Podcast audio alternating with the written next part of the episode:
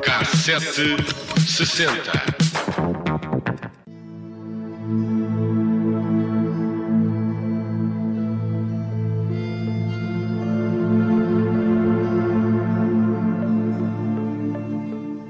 É uma das histórias mais apaixonantes a que Portugal assistiu. Em 1992, um rapaz apareceu morto no Funchal. Imediatamente feito suspeito, Padre Frederico foi acusado em pouco tempo pelo Ministério Público. Teria abusado sexualmente de Luís Miguel e atirado o acólito de uma ribanceira. Deu-se como inocente desde o início, mas ainda hoje há quem acredite que o assassino continua à solta. Mas também o padre Frederico está em liberdade. Fugiu de Val de Judeus numa saída precária, com um passaporte brasileiro. Viajou até a Espanha e daí voou para o Rio de Janeiro. A RTP fez há dois anos uma reportagem com o padre no Brasil e recordou esse julgamento que deixou o país preso aos ecrãs. Foi o primeiro julgamento completamente televisionado. Houve reconstituições filmadas e foram ouvidas dezenas de testemunhas. O juiz que o condenou por convicção, ou seja, sem provas concludentes, recusou falar à RTP, mas outros intervenientes participaram na reportagem. Um deles foi o advogado Romeu Francês. Defendeu o padre no recurso, diz que foi condenado à partida pelo país, que acompanhou tudo pelos média e pelo juiz que se recusou a acreditar em alguns dos testemunhos que garantiram que o padre Frederico não estava com Vítor àquela hora em que foi visto perto da Arriba, pouco antes de morreres. A convicção nacional é que ele é culpado. O primeiro advogado, que acompanhou o padre num primeiro julgamento, garantia que era inocente e que estava tudo feito na cabeça do magistrado para o condenar, independentemente das provas. Condenam o arguido Federico Marques da Cunha na pena única de 13 anos de prisão. Frederico era um padre diferente, usava óculos escuros, daqueles que Simon Le Bon uh, dos Duran Duran usavam, uh, anéis com caveiras, cintos modernos e deslocava-se num carocha preto. Era conhecido pela população e adorado enquanto pároco. Foi um caso construído a partir do nada, construído pela, pela PJ e pelo Ministério Público. Frederico sujeitou-se a um detector de mentiras. Foi, aliás, o primeiro a sentar-se naquela uh, cadeira, presa a uma máquina. Passou com distinção. Mesmo assim, a justiça não acreditava naquele padre estranho. No primeiro julgamento espetáculo e na espetacularização da justiça, dava os primeiros passos na televisão nacional e revelou-se um blockbuster de audiência. A RTP saía do seu púlpito de serviços públicos para fazer um serviço público e o que o público queria. Frederico foi condenado à partida, mesmo sem abrir a boca. O Luís Miguel Correia, de 15 anos, depois de uma ida à praia, resolveu ir até Machico, a casa da avó. No dia 2, o seu pai encontrava o seu corpo aqui, nesta ravina, no caniçal. O padre afiançava o senso comum e não o bom senso, cara de pedófilo. E se era homossexual, coisa que nunca desmentiu, também era homicida, que não foi julgado de forma justa, não.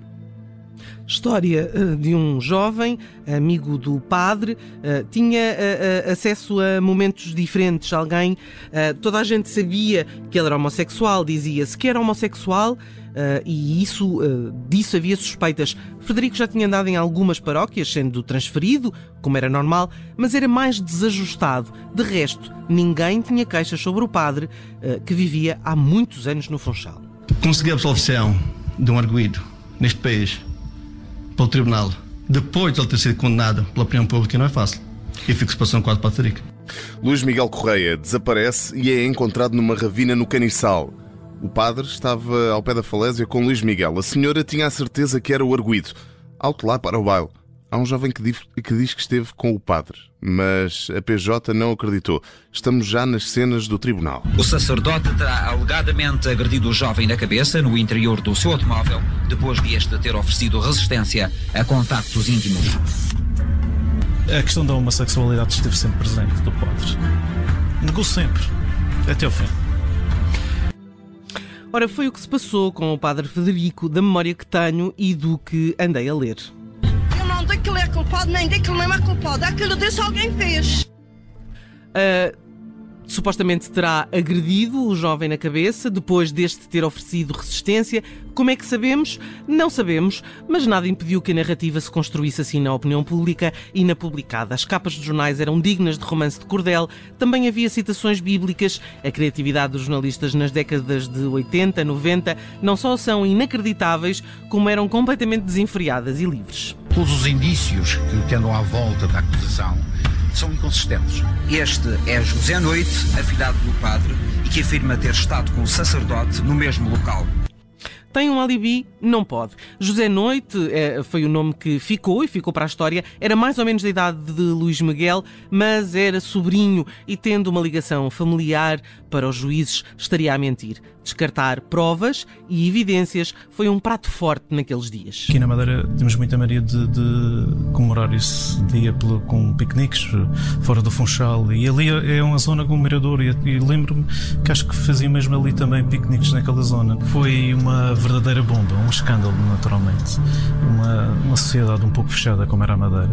Era dia 1 de maio, o jornalista da RTP, novíssimo, a cobrir um caso inédito. O padre não era comum, andava sempre de óculos escuros, como já dissemos. O carro tinha uma caveira no espelho e de resto ele tinha um comportamento estranho. Roberto Ferreira era sub, é subdiretor do Diário de Notícias da Madeira. Na altura tinha apenas 26 anos. E, uh, para ele, o padre Frederico não teve hipótese. E os juízes eram da Fina Flores, Neto de Moura, o famoso juiz da Moca de Pregos, e o juiz Sírio Souza eram a parelha do inferno para o padre Frederico. Ora, Sírio Souza, que não falou à reportagem da RTP, está no direito de não querer celebrar uma das melhores páginas da sua carreira. Os sons que temos passado aqui são da responsabilidade da jornalista Rita Marrafa de Carvalho, a jornalista que fez uma reportagem muito recentemente, não só recuperando sons daquele tempo, daquela época, a RTP era a única televisão na altura, um, estávamos no, no, no, no dial bar das televisões uh, privadas, mas estas são, uh, são sons e são imagens da RTP, há jornalista Romeu Francês, o advogado, uh, o advogado de, uh, do Padre Federico, disse agora, e tem uma declaração, falou agora, e tem uma declaração muito forte na reportagem. Andava sempre óculos escuros, estivesse dentro uh, ou fora, e usava caveiras nos cintos, o carro tinha uma caveira pendurada no, no espelho, se não estou em erro, e portanto era uma pessoa com um comportamento um bocadinho estranho. Este era Roberto Ferreira, eh, o tal jornalista que se recorda e descreve como há 30 anos o Padre Federico era encarado num meio pequeno, bem mais fechado do que é hoje. O juiz principal era o Cílio Souza, um dos asas era o famoso juiz Neto Moura, o procurador do Ministério Público era o Dr. Marcos de Freitas. O Frederico, porventura, julga-se um cidadão acima da lei. Nesta reportagem, que é o suporte para recuperar os sons da época, como dissemos, fica claro que ninguém viu o rapaz que estava sentado no carro do padre naquele dia. O senhor é homossexual? E ele disse: Eu não respondo a essa pergunta. E o juiz terá dito: Não responda a esta, não responda a mais nenhuma. Considero isso uma ilegalidade monstruosa, porque ninguém tem que estar uh, a coartar a continuidade das perguntas o arguido tem o direito de responder a parte das perguntas e de responder a outra. Fomos todos, jornalistas, juízes, testemunhas, todos para o mirador do Caniçal, onde até o próprio carro do padre, um Volkswagen preto, e foi, foi recriado, foi reconstituído o, momento, o alegado momento da, da, da morte do jovem. E, e, o próprio juiz Silvio Souza lá questionar as testemunhas. Ora, nesta reportagem ainda vamos ouvir algumas das testemunhas uh, que na época uh, falaram com o tribunal, responderam ao juiz uh, e há momentos que ficarão para a história.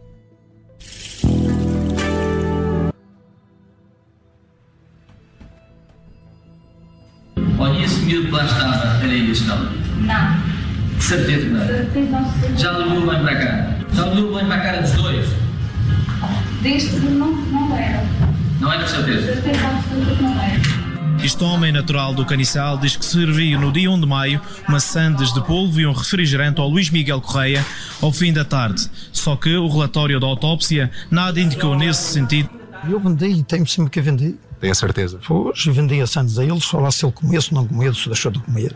O Tribunal deu pouco ou nenhum crédito aos depoimentos que ouviu e que contrariavam a teoria da acusação. Fátima Menezes diz que viu o padre Federico e o Miguel Noite no dia 1 de maio de 1992 no supermercado do complexo hoteleiro onde o sacerdote vivia e aí a acusação duvidou das declarações de Fátima Menezes. No 1 de maio, eles disseram só sair do casa ao fim da tarde. Eu vou desconfiar de tudo. Eu desconfiei de tanta coisa, também desconfio de si. Pronto. Peraí. Ou se não terá sido no dia 3, senhor amigo. Ouça lá. Não terá sido no dia 3. Inclusivamente, desde que desconfiava de mim. Nossa. Mas quem é que carrega mal a senhora? Desculpe.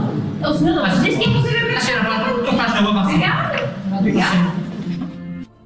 O procurador diz o que quer e sobra-lhe tempo, chama mentirosa à senhora, à testemunha, e isto está tudo filmado em direto. A dada altura, quando a senhora diz: Mas o senhor desconfia de mim? Uh, o juiz, o procurador decide, o procurador do Ministério Público diz: Olha, vá-se embora. E manda assim a testemunha. Testemunha é essa que dizia que não era Luís Miguel que estava no carro, mas sim Miguel, José Miguel Noite. Uma das, das questões provavelmente mais, que mais especulava era se este jovem teria o, o, sinais de ter sido violado ou abusado uh, sexualmente. Eu andei à procura. Água lava. Água lava, minha senhora. Mesmo sem sabão, lava. Não Agora, o que eu encontrei no exame que disse em tribunal foi que foi um cadáver que estava com de briguilha aberta, sem camisola, sem sapatos e sem meias. Água lava. É o Lava mesmo sem sabão. Não há nada como ser médico para chegar a esta conclusão. Há indício de abusos? Não, mas que se lixe. Depois deste momento, a aldeia da roupa branca, não havia indícios de violação, fluidos não havia, mas há marcas que não desaparecem com o mar. Acho que o caso foi mal investigado porque uh, a nossa investigação funciona cada vez menos, mas ainda funciona com muitos preconceitos. Um, eh, estávamos a ouvir uh, Romeu Francês a falar dos preconceitos da investigação, sobretudo quando havia esta suspeição de que o padre seria homossexual. Bom, uns depoimentos eram melhores do que outros, os julgamentos por convicção têm esse problema. Muitas vezes a falta de provas faz com que o juiz decida, uh, e uh, talvez neste caso temos um padre acusado condenado, mas antes um culpado em liberdade do que um inocente na cadeia. Se me pergunto sem consciência se eu penso que o padre está inocente, aí respondo frontal diretamente. O padre nada tem a ver com a morte daquele miúdo. Ora, eh, este foi o primeiro padre, o primeiro padre que tomou conta do caso. Depois, uh, Romeu Francês acabou por ser o padre, uh, o advogado que foi a julgamento desde o início, uh, e portanto, falando com a equipa que trabalhou de perto com o padre Frederico, desde o início, que ninguém acreditava na culpabilidade de Frederico.